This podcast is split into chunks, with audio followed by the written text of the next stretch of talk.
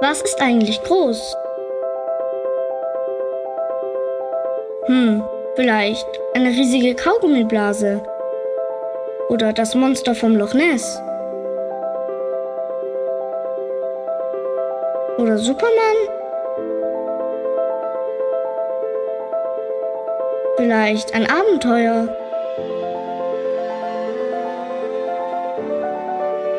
Oder ein Hochhaus. Also ein richtig hohes Hochhaus.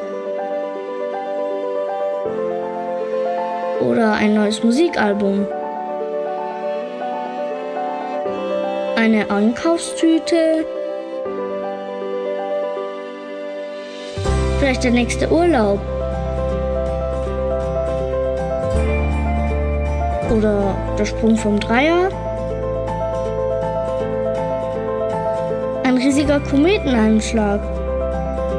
Hm. Egal wie groß du bist.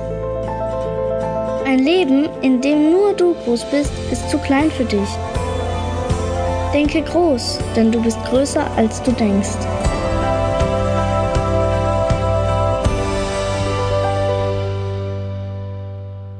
Großdenken ist gar nicht so einfach, wenn der Alltag einen klein machen will. Richtig oder falsch? Großdenken in einer Umgebung, die mich einengt, Personen, Umstände, Situationen, Erfahrungen aus der Vergangenheit, die mir vermitteln wollen, ich bin doch nicht so wichtig, doch nicht so schön, doch nicht so groß die mich klein machen wollen. Dagegen richtig vorzugehen, braucht innere Größe. Wie wird man innerlich groß? Ein Weg, den die Bibel ganz deutlich aufzeigt, wie ein Mensch groß wird, ist andere groß machen. Ich werde groß, indem ich andere groß mache? Exakt. Wie geht das? Großzügig geben großartig leben. Lasst uns mal miteinander einen Text anschauen, der mittlerweile schon vertraut ist. Lasst ihn uns auf eins, zwei, drei miteinander lesen. Eins, zwei, dreht mal zum Nachbar um und sagt zusammen, Drei, sag allen, die in dieser gegenwärtigen Welt reich sind, dreh dich zum Nachbarn und sag, du bist gemeint. Genau. Sie sollen nicht stolz sein und nicht auf ihr Geld vertrauen, das bald vergehen wird. Stattdessen sollen sie ihr Vertrauen auf den lebendigen Gott setzen, der uns alles reichlich gibt, was wir brauchen, damit wir uns daran freuen und es genießen können. Ich habe ein paar Tage Urlaub gehabt, unterbrechen kurz hier, und wir haben gut gegessen. Ich kann mich an eine Situation erinnern. Ich saß mit Aline auf so einem Felsvorsprung also 30 Zentimeter zurück vom Fels, nein, nein, im Restaurant, 30 Meter vom Felsvorsprung, der ungefähr 50 bis 80 Meter über dem Meeresspiegel war. Wir saßen zusammen in dem Café, vor uns eine grüne Wiese, fantastische Landschaft entlang der kantabrischen Küste in Nordspanien und schauten auf das Meer und vor uns waren Patatas Bravas die eine Hälfte mit Alioli über, übergossen, äh, konnte man fast sagen, und die andere äh, mit dieser scharfen Brava-Soße. Könnt ihr das sehen? Der Dampf dieser frittierten Kartoffeln stieg auf wie ein wohlriechendes Opfer auf diesem Teller. Aber es war grandios. Und zwei Gabeln und zwei Personen, die sich frisch verliebt hatten und einer dem anderen den Vorteil, nee, du zuerst, nein, du zuerst, nein, du zuerst. Meine Frau wollte unbedingt, dass ich groß werde, oder? Also, du zuerst, Theo, genau. Und wir haben es genossen. Hast du auch die letzten Tage genossen? Hast du auch Patatas Bravas gehabt oder irgendwas anderes? Hast du deine Zeit genossen, dein Leben genossen? Bist du dankbar für dein Leben? Gott will das. Gott will nicht, dass wir miesepetrisch, klein, eng, geizig leben. Ist immer zu knapp, ist immer zu klein, ist immer zu schwierig. Gott will nicht, dass wir so leben. Gott will, dass wir großzügig leben und sagen, wir haben mehr, als wir brauchen. Das stimmt, garantiert. Und wenn du was nicht hast, dann will er es dir gerne geben. Ich empfange natürlich immer wieder alle möglichen Mails. Unter anderem habe ich im Urlaub eine Mail bekommen von einer 70-jährigen älteren Dame. Man halt vorsichtig sein. Mit 70 ist man eigentlich nicht äl älter oder, oder ältere Dame, aber ich darf das so sagen. Äh, ich kenne die Dame persönlich. Sie, äh, sie kommt nicht hierher, aber sie kommt immer wieder mal hierher. Und schreibt sie mir ein Mail und sagt, sie war vor vier Wochen oder irgendwann mal da, schon zum Anfang dieser Serie. Und sie hat aufs Herz gelegt bekommen, und zwar von Gott, 500 Euro ins Projekt 20 16 einzuzahlen. Und dann sage ich, hey, schreib weiter, schreib weiter, schreib weiter. Und, und die wohnt nicht hier, kommt hier nicht regelmäßig her, will aber fürs Gebäudeprojekt spenden. Das finde ich grandios. Und dann sagt sie, aber ich hatte das Geld nicht. Genau, und dann habe ich schon gedacht, was ist das jetzt für eine Story? Jetzt pass weiter, pass auf. Da ging das Mail folgendermaßen weiter. Ich hatte aus dem Herzen, habe entschieden, diese Summe werde ich überweisen, aber ich hatte das Geld noch nicht. Zwei Wochen später habe ich das Geld empfangen und jetzt ist meine Überweisung parat. Kannst du mir bitte die Kontonummer zusenden? Das mache ich gerne. Die ist auch auf unserer Homepage auf www.netzwerk43.de. Unter Kontaktdaten kannst du die raussuchen. Aber das mache ich gerne. Hat mich berührt. Jemand, der nicht hier mit dazugehört. Denkt an uns und unsere Herausforderung und wie sie unsere Herausforderung leichter machen kann. Das fand ich stark. Da denkt jemand großzügig. Und ich glaube, da lebt jemand großartig. Hat mich sehr berührt. Lass uns mal die zweite Hälfte des Textes auf 1, 2, 3 weiterlesen. Paulus fährt dann fort und sagt, sag allen, damit auch uns, sag allen, die in dieser gegenwärtigen Welt, was? Fordere sie auf, ihr Geld zu nutzen, um Gutes zu tun. Sie sollen reich an guten Taten sein, die Bedürftigen großzügig unterstützen und immer bereit sein, mit anderen zu teilen, was Gott ihnen gegeben hat. Auf diese Weise legen sie mit ihrem Besitz ein gutes Fundament für die Kirche. Da habe ich was falsch gelesen. Ein gutes Fundament für die Kirche. Guck mal hier, das ist, was die meisten Menschen glauben. Die meisten Menschen glauben, die Kirche will dein Geld. Und weißt du was? Darf ich das korrigieren? Die Kirche darf dein Geld gar nicht wollen. Wenn sie es will, lebt sie in Sünde. Kirchen, die das Geld ihrer Gläubigen wollen, haben eine falsche Motivation. Da ist der Perspektivenwechsel noch nicht gegangen, nämlich wer ist mein Versorger? Gott ist unser Versorger und deswegen die Perspektive, nicht die Kirche will dein Geld, Gott will dein Geld. Warum will Gott dein Geld? Weil er weiß, wenn du dein Geld nicht lernst, großzügig zu investieren, zu säen in dieser Zeit, wird dein Geld dich kassieren.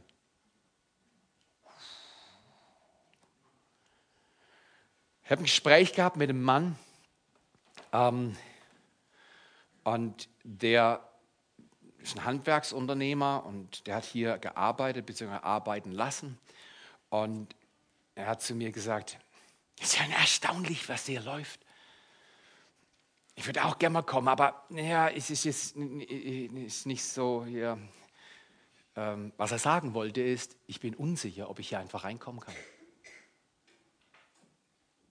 ich bin hier fremd. Aber wenn ihr einen Handwerker-Gottesdienst machen würdet, dann würde ich kommen. Dann habe ich gesagt, den Gedanken, den habe ich gespeichert. Man möchte die Hürden für Menschen niedrig halten, dass sie reinschauen können und schauen, ob es gefällt, ob es gut tut, ob Gott wirklich segnet und das Leben großartig macht. Aber wie lebt man richtig? Dann kann man ins Gespräch über dies und jenes und auch über das Geld und, und, und wie wir das alles machen und so nach dem Motto, wollte hören, hey, wie steht es eigentlich bei euch? Dann habe ich gesagt, nee, wir sind noch nicht bei der Bank. Wir, um ganz ehrlich zu sein, wir sind eine Kirchgemeinde, wir glauben nicht an die Bank.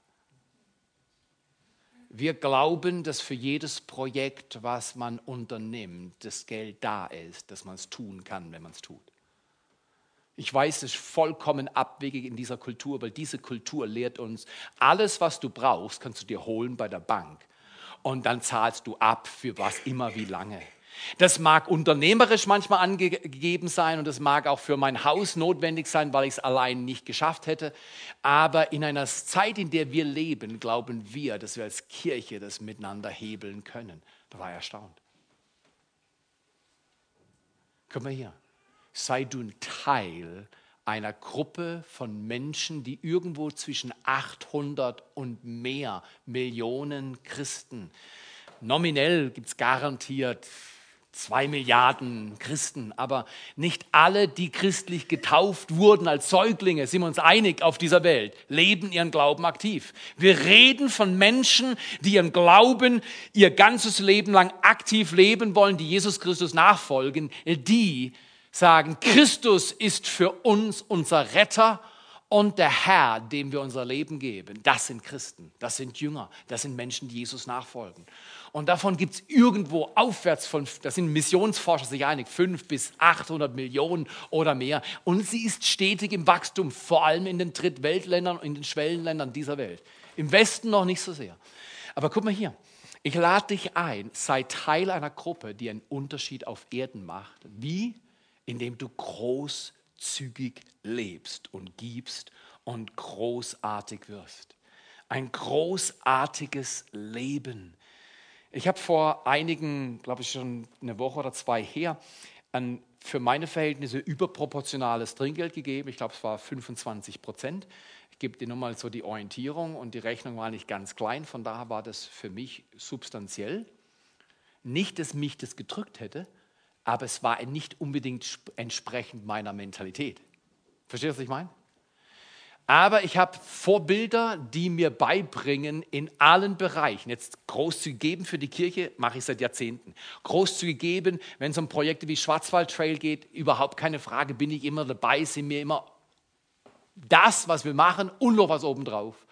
Aber irgendwo, wo einfach jemand vielleicht nicht mal das verdient, da bin ich sehr leistungsorientiert. Und ich tue Buße. Sage, nee, nee, sei nicht leistungsorientiert, sondern sei segensorientiert. Gebt Menschen großzügig. Gebt Menschen, was sie nicht erwarten. Gebt Menschen, was sie nicht verdienen.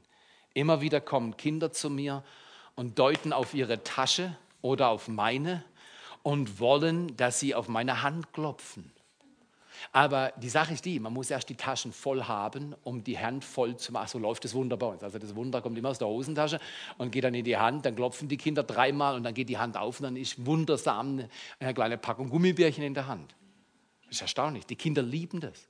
Heute nach dem ersten Gottesdienst kam so ein großer Mann, so vielleicht 1,10 oder 95 Zentimeter groß, keine Ahnung, irgendwie in dieser Größenordnung. Und er wollte was haben. Da sage ich, hey du, ist alles leer geh mal mit deinem Vater, da vorne sind Leute, die haben sowas und lass ihn mir was bringen, dann mache ich die Übung. Der war scharf darauf. Aber seine Augen haben noch was anderes gesagt. Ich will von dir angeschaut werden. Du schaust mich an, als wenn du an mich glaubst. Das ist der Unterschied. Das großzügig Leben. Du bist jemand, der das, was er hat, die das, was sie hat, verteilt und weitergibt. Und die Erwartung von Menschen in dieser Welt könnte nie größer sein als zur Zeit, weil alle Menschen auf dieser Welt sind sich einig. Die Welt ist wahrscheinlich in der schwierigsten Zeit angekommen, die sie jemals erlebt hat. Es ist komplex. Selbst die, die wissen, wo es lang geht, wissen nicht, wo es lang geht. Und du kannst auch nicht mehr wissen, die Welt ist so komplex. Es, ist, es ändert sich minütlich. Alles ist variabel. Wo ist Stabiles? Wo ist etwas, auf das man sich stützen kann, was morgen noch hält, wenn alles untergeht? Die Welt weiß es nicht. Die Schwierigkeiten sind riesig. Und ich möchte dich einladen, großzügige Menschen da, wo du bist, im Restaurant, beim Einkaufsladen. Ich kann mich an die Blicke einer Frau erinnern. Ich habe alle mögliche Schokolade gekauft. Dann schauen Sie mal meinen Bauch an. Wenn ich Schokolade kaufe, schauen Sie meinen Bauch an. Weil Sie denken, so viel Schokolade kann doch diesem Bauch nicht gut tun. Dann muss ich mich fast schon entschuldigen und sagen, das verschenke ich alles. Dann sind Sie wieder beruhigt. Aber die denken nie. Und wenn ich dann als eine große Tafel Schokolade, nachdem ich gezahlt habe, ist wichtig nach dem Zahlen, nicht sagen, ich schenke sie Ihnen jetzt, das ist nicht geschenkt, das ist gestohlen. Äh, nachdem ich gezahlt habe, lege ich diese große Tafel Schokolade zu ihr hinter die Kasse und sage, das ist für Sie, das ist ein kleines Extra. Wir haben Karten, die verteilt werden. Ich will schon mal ein paar euch anschauen lassen. Wenn ich hier die Schokolade hinlege und dazu und sage, das ist ein kleines Extra, um ihnen zu zeigen, dass Gott sie mag, sie lieb hat. Ich habe noch keine Person, und wenn sie nur die Karte nimmt wegen der Schokolade, ich habe noch keine Person erlebt, die die Schokolade oder die Karte als unangenehm empfand. Alle Menschen wollen hören, dass Gott sie lieb hat. Und die Frage ist, wer ist da und erzählt sie ihnen? Wer ist da und erzählt sie ihnen? Großzügig teilen, was wir haben, ist nicht nur unser Geld teilen, sondern auch unsere Zeit teilen, unsere Ressourcen anbieten, unsere Kräfte und natürlich Jesus Christus weitergeben und von ihm erzählen. Heute Morgen bin ich aufgewacht, um 6 Uhr ging der Wecker ist eine schlechte Zeit für mich. Ich bin spät Aufsteher und spät ins Bett gehe. Oder soll ich sagen, früh ins Bett gehe. Wenn ich nach meinem Biorhythmus lebe, lebe ich mindestens bis nachts um zwei. Aber morgens um sechs ist keine gute Zeit für mich. Überhaupt nicht gut. Da kann ich nicht mal denken. Aber fühlen kann ich schon. Und weißt, dann liege ich im Bett, das, das iPhone hat seine Arbeit getan, ich gucke, dass ich schnell zur Ruhe bringe. Das ist ein nerviger Ton, oder? Tolles Phone, aber nerviger Ton. Äh, und mache das Ding still und dann höre ich. Und ich höre, wie es prasselt. Und ich denke, nein, heute Morgen gehst du nicht. Und ich habe eine Entschuldigung. Bei dem Regen gehst nicht in den Wald. Plötzlich kam ein Gedanke. Schon als Junge, als kleiner Junge, habe ich Bilder gesehen vom Regenwald. Weißt du, so Amazonasgebiet. Und dachte, einmal in meinem Leben will ich mal in den Regenwald. Und plötzlich hörte ich eine Stimme, die zu mir spricht, die Gelegenheit könnte nicht besser sein. So ist es. Dann bin ich heute Morgen in den Regenwald. Und ich war erstaunt, wie grün unser Regenwald auf 900 Metern ist. Ich bin durch die Gegend gelaufen, alleine und war glücklich. Weißt du, wieso ich glücklich war? Weil gestern Abend bin ich spät meine Stunde absolvieren gegangen. Es war schon dunkel. Und da es hier viel geregnet hat, hast du natürlich verpasst, oder? Aber da es hier viel geregnet hat, war alles aufgeweicht im Wald. Und bei einem Schritt, war noch nicht weit von zu Hause weg, bin ich ausgerutscht und bin wie, also um, früher wäre ich umgeknickt, heute hat es gerade geschüttelt. Und ich bin gerutscht und es war alles nass, voller Pfützen. Ich habe mich gefangen im Lauf und wusste, es war wie ein kleines Wunder der Bewahrung. Ich kenne über 30 Jahre die Situation, wenn du beim Joggen das Gleichgewicht verlierst und mein Sprunggelenk rausfährt, ist alles zu spät. Noch nie in meinem Leben seit der Heilung ist sowas passiert. In vollem Lauf an, angekippt und die, der Reflex war sofort wieder stabil. Das gab's noch. Ich bin noch nie unter Druck so an der Kante gewesen.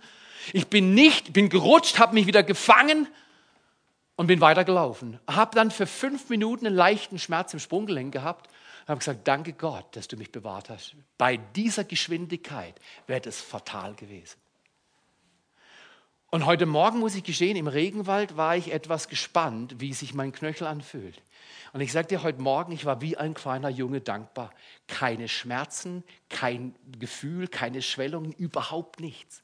Gott hat vollkommen bewahrt. Er hat meine Statik im Gelenk geändert. Fragt mich nicht, wie das geht, dass ich nicht mehr umknicke. Wenn du großzügig lebst, fliegt vom Himmel runter, was du brauchst. In jedem Fall, gestern bin ich gelaufen, abends spät und dann in Engelschwand auf der Runde, wo ich normalerweise laufe, äh, da, da siehst du eh niemand und nicht abends um die Zeit. Und da lief ein Mann und ich habe ihm kurz Hallo gesagt und er war nett und irgendwie bin ich weitergelaufen. Ich habe es nicht geschnallt, dass ich ihm was erzählen hätte können von meinem Glauben. Weißt, auf meiner Runde begegnen mir nicht 100 Leute. Wenn du in Laufenburg joggen gehst, dann kannst du 100 Leuten was von Jesus erzählen. Ihr habt es viel besser im Tal oder in Waldshut oder in Bad Säcking oder in... Ihr habt so gut... Weißt, ich muss sogar beten, dass ich Leute sehe hier oben. Du hast sie vor deiner Tür. Du musst nur deinen Mund aufmachen. Ich muss beten, dass Gott ein Wunder macht, dass hier oben überhaupt Menschen sind. In jedem Fall, da war einer und dann schnall ich es nicht und lauf weiter. Und so 100 Meter, nachdem ich weitergelaufen war, kam es mir plötzlich, Theo, das war ideale Möglichkeit, du hast sie verpasst. Und da war ich aber zu stolz, umzukehren und ihn anzusprechen. Also heute Morgen habe ich gesagt, Jesus, ich will es wieder gut machen. Bin Chicken. Kannst du dem Chicken im Regenwald helfen? Lass mir einen Mann begegnen oder eine Frau. Jetzt ist ja noch ein größeres Wunder. Beim Regen im Regenwald, morgens um die Zeit, da ist niemand unterwegs. Denkst du? Ich laufe meine Runde, komme zurück und sage, hey, ich habe immer noch niemanden getroffen. Und ich war gerade, ich habe meistens halb Kilo Handeln dabei und zum Schluss lasse ich nochmal richtig die Sau raus und mache meine Hände oben drüber oder so.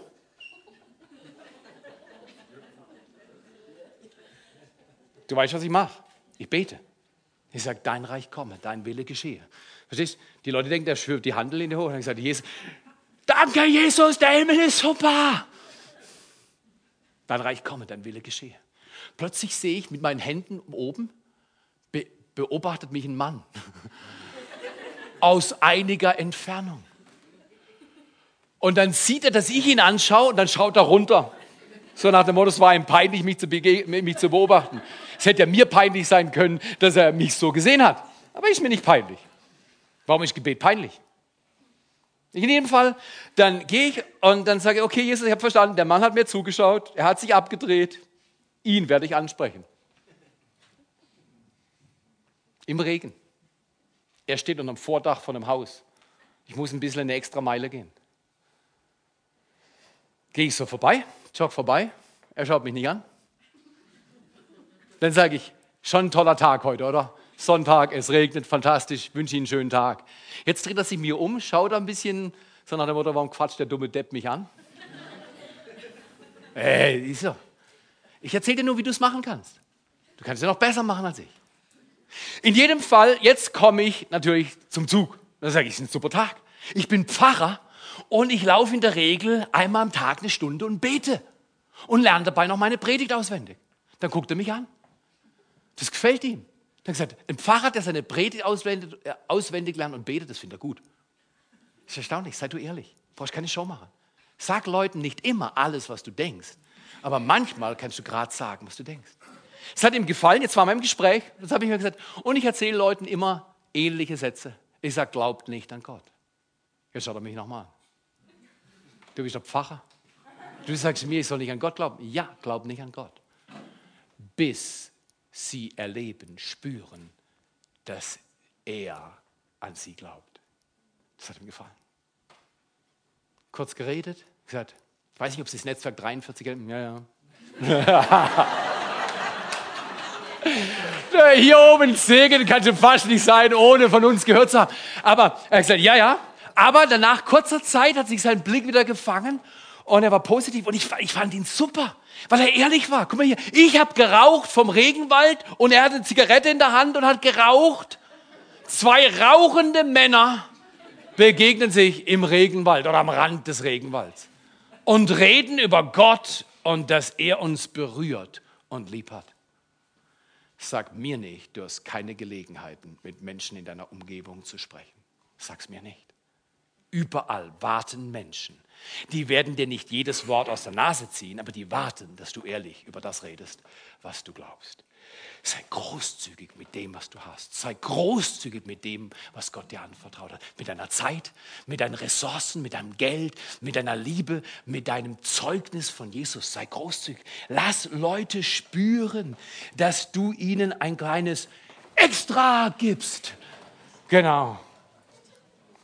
Stark, oder? Der Pfarrer wirft Geld um sich. Ja, nein, nein, nein, das war ein Kärtchen, die dich einladen. Zeig Menschen, dass sie etwas extra Starkes kriegen. Wenn wir auf diese Art und Weise leben, großartig leben, großzügig leben, dann bauen wir ein gutes Fundament für unsere Zukunft und für das wahre, um das wahre Leben zu ergreifen.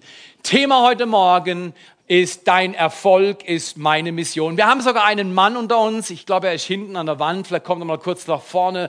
Er hat diesen Slogan sogar auf sein Sweatshirt gemacht. Gib ihm mal einen riesen Applaus. Manu, das finde ich fantastisch. Du hast den schon mal, mal ein bisschen wieder zurück, genau, da kriegst du mehr Licht.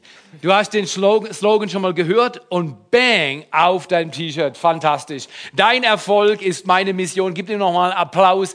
Ihr könnt euch das überall draufschreiben, auf euer Auto, auf euer T-Shirt, auf euer Nachttischlen Kleber machen. Super, super gut. Dankeschön, Manuel. Danke, danke, danke, danke. Okay. Ähm, warum ist es so wichtig, dass wir den Erfolg anderer im Auge haben, um sie erfolgreich zu machen, weil es die Art ist, wie Jesus gelebt hat. Jesus kam auf diese Erde, um uns erfolgreich zu machen, um unsere Sünde auf sich zu nehmen, um unsere Krankheit auf sich zu nehmen, um unser Leid auf sich zu nehmen, dafür zu sterben und den Tod zu überwinden und dann zu sagen, jetzt, weil ich gewonnen habe, kann jeder gewinnen in meinem Namen, der mir vertraut mich einlädt in sein Leben. Und das ist dein Erfolg, ist meine Mission. Lasst uns mal einen Text lesen und dann zu fünf Gedanken gehen. Und der Herr sprach zu Abraham, 1. Mose 12, 1 und 2, geh aus deinem Land und aus deiner Verwandtschaft und aus dem Haus deines Vaters in ein Land, das ich dir noch zeigen werde. Und ich will dich zu einer großen Nation machen und ich will dich segnen und ich will deinen Namen groß machen und du sollst ein Segen sein. Wenn Gott etwas Grandioses tun will, dann fordert er nicht, sondern segnet er. Er beschenkt dich. Ich möchte euch mal einladen, dass wir das miteinander üben, ähm, dass wir genau tun, was hier steht. Ich lade euch ein, Sucht euch einen Platz in einem anderen Feld. Wenn ihr verheiratet seid und Kinder dabei habt, nehmt die ganze Familie mit rüber und wechselt einfach mal, sitzt an die erste Reihe, wenn er ganz hinten sitzt, sitzt, wenn er rechts sitzt, geht rüber auf die linke Seite, macht das jetzt mal. Einfach wechseln, genau, geh, geh genau, du guckst dich an und sagst, Prediger, was machst du für, für dummes Zeug? Genau, im Gottesdienst Bewegung und Chaos und Konfusion verursachen. Und während ihr euch einen Platz sucht, Genau, sag zwei Leuten, dein Erfolg ist meine Mission. Sag zwei Leuten, dein Erfolg ist meine Mission. Wir lesen nochmal einen Text und der Herr sprach zu Abraham, geh aus deinem Land. Genau, nur zwei Leute, nicht zehn. Sucht wieder einen Platz. Geh aus dem Land, geh aus deiner Verwandtschaft, geh in ein Haus, geh an einen Platz, such dir einen Stuhl einen Stuhl, den ich dir noch zeigen werde. Und ich will dich zu einer großen Nation machen und will dich segnen und will deinen Namen groß machen und du sollst ein Segen sein. So, kann ich eure Aufmerksamkeit zurückerobern? Fantastisch. Guck mal hier. 70 Prozent haben das nur widerwillig gemacht, weil 70 Prozent mögen kontrollierbare, stetige, wiederholende Umstände. 30 fanden es noch lustig und äh, ich gehöre garantiert zu den 70. Wenn ich das hätte machen müssen, ich hätte das nicht lustig gefunden. Von daher gib dir mal selber einen Applaus, dass du dich bewegt hast. Eine Kirche in Bewegung. Warum, warum machen wir das? Wir machen das, weil es ist leider so, Kirche in dieser Welt ist sehr statisch. Ich habe auf der Frontseite von der Wochenzeitung Die Zeit folgenden Artikel gelesen. Da stand geschrieben, dass die Kirchen alle leiden und dass die Atheisten denken, die haben, haben eh alles falsch gemacht. Da wurde ein Atheist zum Beispiel beschrieben, er hat gesagt, ich glaube nicht an Gott, aber vermissen tue ich ihn schon. Fand ich stark, oder? Auf der ersten Seite dieser deutschlandweit verbreiteten Zeitung, die Zeit, steht was von einem Atheisten, der sagt, ich glaube nicht an Gott, aber vermissen tue ich ihn schon. Was er wirklich sagt ist, wenn es genug lebendige Zeugnisse gäbe, die mich glaubhaft hinweisen würden, dass Gott vielleicht doch da sein könnte, würde ich es mir nochmal überlegen. Ich fand es stark auf der ersten Seite einer national verbreiteten Zeitung steht eine Einladung, dass wir mutiger sein sollen. Liest man den Artikel, kommt noch viel mehr raus. Er sagt, ja, die Kirchen leiden und sie jammern. Und dieser äh, Journalist hat empfohlen, Kirchen jammert nicht, sondern zeigt Kante. Finde ich stark. Das heißt, sei du, was du bist und lebe deinen Glauben, sei mutig. Tu Leuten was Gutes, lad sie ein. Oh, Entschuldigung, Gottfried. Lad sie ein. Lad sie ein und verteil die Kärtchen und lad Leute ein. Ich habe den Mann dann heute Morgen, wir zwei rauchende Männer, ich habe ihn eingeladen in den Gottesdienst. Natürlich, ist doch keine, ist doch, ist doch fantastisch. Und ich bin mir sicher, er wird kommen. Es wird eine Zeit lang dauern. Irgendeinen Handwerker-Gottesdienst werden wir kreieren. Da kommen dann alle möglichen Handwerker. Wir müssen einfach einen Anlass geben. Okay. Die beste Art und Weise, Menschen mit Jesus bekannt zu machen, ist, sie zu segnen. Nicht zu erklären, wie dumm sie sind, was sie alles falsch gemacht haben, wo sie überhaupt daneben liegen und was Gott über sie denkt, was für Loser sie sind. Die beste Art, Menschen mit Jesus Christus bekannt zu machen, ist ihnen zu zeigen, dass Gott ein segnender Gott ist, der sie lieb hat, wie sie sind. Und wenn dann zum Beispiel ein kleines Menschlein wie gerade jetzt weint, dann kann man dieses kleine Menschlein ja erfreuen, oder? Bin mir sicher, es gibt irgendetwas, was dieser kleine Mensch richtig mag. Was mag dein Nachbar? Was mag dein Arbeitskollege? Was wünscht sich dein Bekanntenkreis? Wie können sie verstehen, dass der Gott des Himmels ein Gott ist, der sich um uns kümmert? Menschen kümmert es nicht, wie viel du weißt, bis sie wissen, wie sehr du dich um sie kümmerst. John Maxwell. Menschen juckt es überhaupt nicht, was du alles weißt und alles kannst. Das macht sie eventuell sogar minderwertig. Wenn du viel kannst, viel hast und viel weißt, haben sie Angst vor dir. Zeig Leuten deine Schwäche. Sei ehrlich, wo du bist und Öffne dein Herz und erzähl von dem Gott, der dich liebt, einfach weil er ein liebevoller Gott ist. Lass Menschen spüren, dass du dich kümmerst. Wir sind für Menschen in unserer Umgebung oft die einzige Bibel, die sie je lesen werden. Wir sind die einzige Bibel. Wenn, wenn wir unser Leben, wenn wir nochmal klicken könnten, wenn wir unser Leben ähm, wir müssen stehen, wir sind für die Menschen in unserer Umgebung oft die einzige Bibel, die sie je lesen werden. Genau.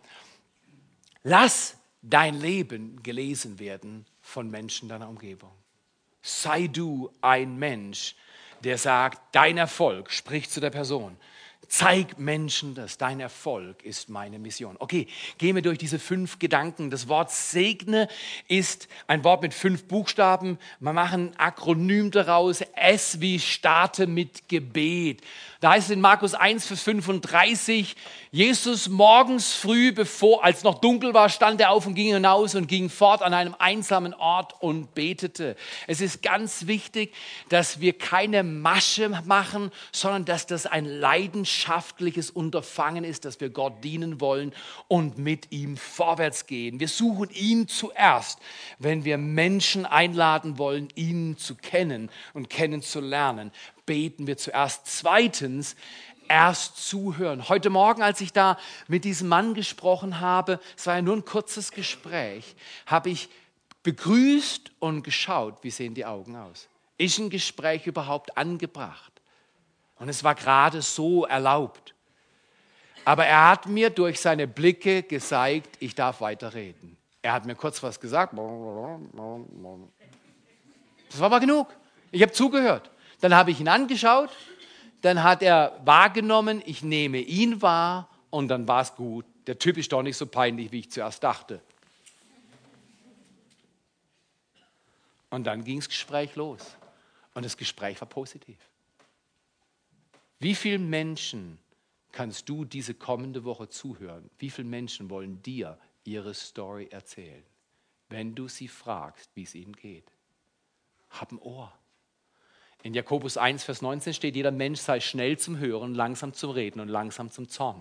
Okay, starte mit Gebet. Erst zuhören, E wie erst zuhören, S wie starte mit Gebet und dann G wie gutes Essen. Natürlich. Guck mal hier. Wenn du noch nicht eine Gruppe gestartet hast, wir haben ja gesagt, eine Kleingruppe ist mit Menschen, die ich gerne mag, Dinge tun, die ich gerne tue, um mit Jesus einen nächsten Schritt zu machen. Wenn du jeden Donnerstagabend oder jeden Montagabend eine Gruppe hast wo du deine Nachbarn und Arbeitskollegen und Freunde einlädst und sagst, weißt was, ich koche, ihr kommt und esst. Ich garantiere dir, es gibt viele Leute, die zu dir kommen wollen und dein Essen essen, wenn es gut schmeckt. Aber weil es ist einfach schön eingeladen zu werden. Und dann sagst du, in unserer Kirchgemeinde haben wir ein Motto, dass wir wollen das Leben positiv gestalten.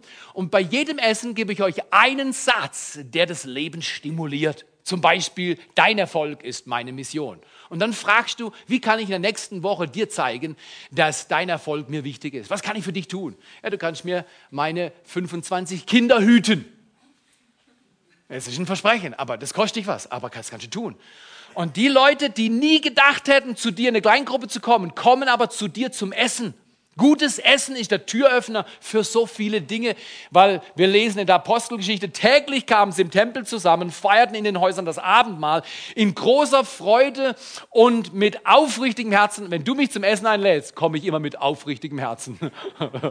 ja, aber ist überhaupt keine Frage. Ich komme mit aufrichtigem Herzen. Das will ich erleben.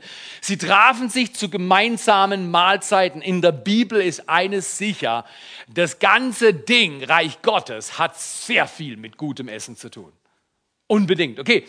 Nicht nur S starte mit Gebet, E erst zuhören, G gutes Essen, N kommt als nächstes, N wie Nächstenliebe. Tu was Gutes. Tu irgendwas Gutes. Frag deine Bedienung oder die Frau an der Kasse, was sie gerne isst. Dann sagt sie, ja, ich esse gern Lindkugeln. Und dann jedes Mal, wenn du bei ihr einkaufen kommst, gehst du und holst vorher im Regal Lindkugeln, stellst sie aufs, auf dieses kleine Band, dann geht's durch, du zahlst und danach legst du das zu ihr rüber und sagst, ich wünsche Ihnen einen wunderschönen Tag. Da du ja die Karte schon ein, zwei Mal ihr geschenkt hast, äh, weiß sie eh, wo es lang geht. Aber pass mal auf, nach drei, fünf Mal Lindkugeln aufs Band legen, weiß sie schon, die Kugeln, die da kommen, weißt die fünf Kilometer, die Kugeln, die da kommen auf dem Band, die Kugeln auf dem Band sind für mich und die strahlt schon, während sie das Zeugs einscannt oder eintippt weil sie weiß, die Martha kommt nur bei mir vorbei, um für mich einzukaufen und mich zu beschenken. Wie viele Leute in den Läden wissen, dass Menschen von Netzwerk 43 nur da sind, anderen Gutes zu tun? Das ist Nächstenliebe. Wisst ihr was? Wenn ein Atheist sagt, ich glaube nicht an Gott, aber vermissen tue ich ihn schon, das ist ein indirekter Auftrag für uns mutig zu sein, was zu wagen, mit Gebet zu starten, erst zuhören, dann gutes Essen. Frag sie, was essen sie gern? Ja, das hätte ich schon gern.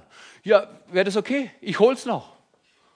Und dann beschenk Leute, Nächstenliebe, räum ihr Zeugs auf, putz ihren Garten, schneid ihre Bäume, äh, geh mit ihren Kindern shoppen, zahl die Tankfüllung von der Frau, die hinter dir tankt und geht zum, zum Dings und sagt, hier sind 50 Euro, geben Sie der Frau, zahlen Sie der Frau äh, diese Tankfüllung und geben Sie das Rausgeld und noch die Karte. Ein kleines Extra. Wie viele Leute in der Region haben schon eine Tankfüllung bezahlt bekommen mit der Karte? Ich sage, das fände ich stark. Ich finde es stark. Überleg dir was, wie du Menschen segnen kannst. Und nicht segnen, um sie zu kaufen, sondern Blödsinn. Das checken die eh gleich. Segne Menschen, um ihnen Gutes zu tun. Gutes zu tun. Das zweite Gebot aber ist ihm gleich, sagt Matthäus 22, 39, du sollst deinen Nächsten lieben wie dich selbst. Starte mit Gebet, erst zuhören, gutes Essen, Nächstenliebe Lieb Menschen, wie sie sind. Und dann erzähle deine Geschichte eh. Jetzt hast du das Wort segne komplett. Warum? Weil in Johannes Evangelium 4, Vers 39, während die Band kommt, da steht, viele Leute aus der Stadt glaubten allein deshalb an Jesus. Viele Menschen aus deiner Region glauben an Jesus. Warum? Weil du überall erzählst, hey, Jesus hat mir in meinem Leben etwas gemacht. Er hat was verändert. Er hat mir was gesagt. Er hat mir geholfen. Schau mal her. Liebe gewinnt immer.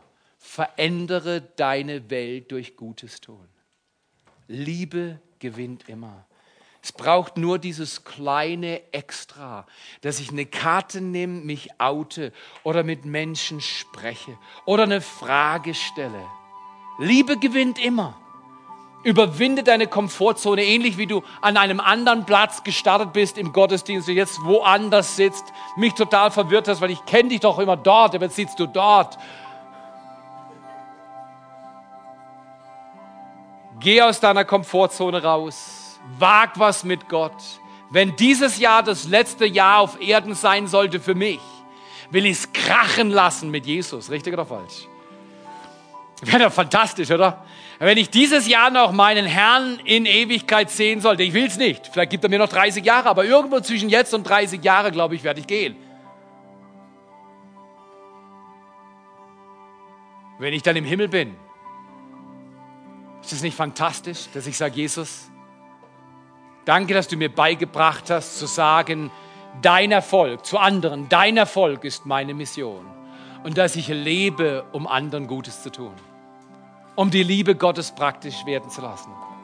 Lass uns miteinander zum Schluss beten und singen und dann in diese Welt hinausgehen. Ich habe heute Morgen von einem Mann gehört, der wird augenblicklich operiert. Ein ganz toller Freund, Hubert Albitz, ist gestern gestürzt beim Laufen und hat sich am Knie verletzt und wird jetzt operiert. Wir beten für ihn. Wir beten für eine Person, die verloren gegangen ist, vermisst gemeldet, dass sie wiedergefunden wird. Jesus, wir danken dir wenn du ein Wunder brauchst in deinem Leben, in deiner Familie, in Beziehungen, in deinen Finanzen, dann sag das Jesus jetzt.